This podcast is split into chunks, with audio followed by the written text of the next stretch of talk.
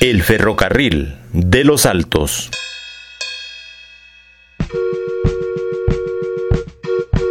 El presidente de la República de Guatemala, Manuel Estrada Cabrera, y el ingeniero Luis Buerón firmaron el contrato que legalizaba y autorizaba la concesión del ferrocarril. Este fue aprobado por el presidente el 26 de febrero de 1899 y por la Asamblea Legislativa mediante decreto número 439 del 23 de abril de 1899. El 13 de mayo de ese mismo año, el presidente de la República emitió la sanción legal, autorizando la publicación del decreto de la Asamblea Legislativa la concesión fue para construir y explotar la línea férrea por 20 años, sin permitir otra línea en 18 millas de proximidad paralela durante 75 años. Las líneas serían propiedad de Huerón y luego pasarían a ser propiedad de la nación. Berenice Cita, administradora del Centro Intercultural de la ciudad de Quetzaltenango, nos comparte parte de la historia del ferrocarril de los Altos. Recordar esta historia tan importante y tan hermosa, dentro de ella recordando el primer transporte o medio de transporte que tuvo Quetzaltenango. Y como parte del primer medio de transporte fue este ferrocarril nacional eléctrico. Recordemos que nuestro ferrocarril fue eléctrico, dando pues energía eléctrica desde la hidráulica de Santa María de Jesús. Esta hidráulica le generaba la energía que necesitaba el tren para poder sobrevivir y sin duda alguna trascender.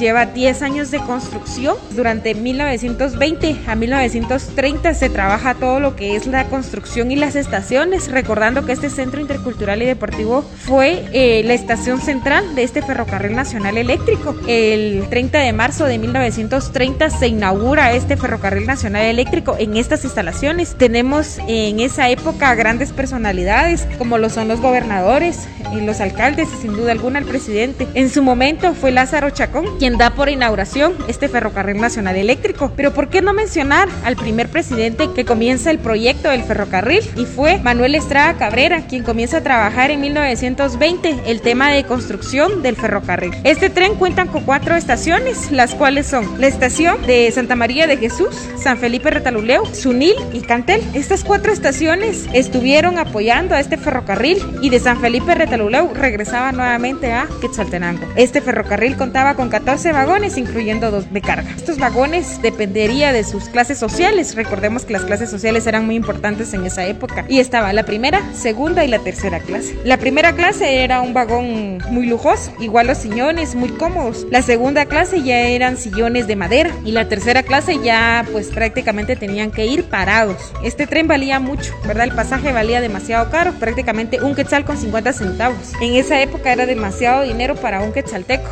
si en aquella época los jornaleros apenas se ganaban el centavo. Para llegar a 1.5 o 1.50 era demasiado. Es así como pues el ferrocarril le dio vida a Quetzaltenango y transportó a muchas personas, transportó mucha mercadería. Fue usado durante tres años. Tristemente, el 10 de noviembre de 1933 se da una gran tormenta tropical y hace que las vías férreas de Santa María de Jesús fallaran y se destruyeran. Un grupo de guatemaltecos, específicamente de quetzaltecos, van al área en donde fue afectado y le solicitan al presidente que podamos restaurar esas vías. En esa época el presidente era Jorge Ubico y tristemente Jorge Ubico le dice no más a la restauración a, este ferrocarril. Es así como el ferrocarril solo fue usado tres años después de 10 años de construcción y de 1.5 millones de dólares aproximadamente de inversión. Quienes invirtieron en este ferrocarril fueron los alemanes, Group Company, AEG, quienes estuvieron invirtiendo y hasta la fecha todavía hay señales de que ellos estuvieron acá con nosotros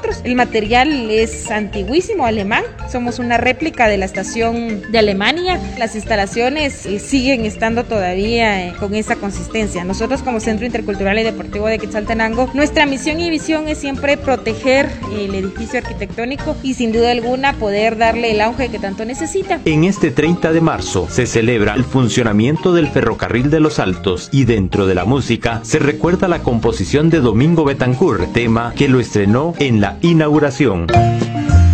Informó Wilber Coyoy desde Emisoras Unidas en Quetzaltenango, primera en noticias, primera en deportes.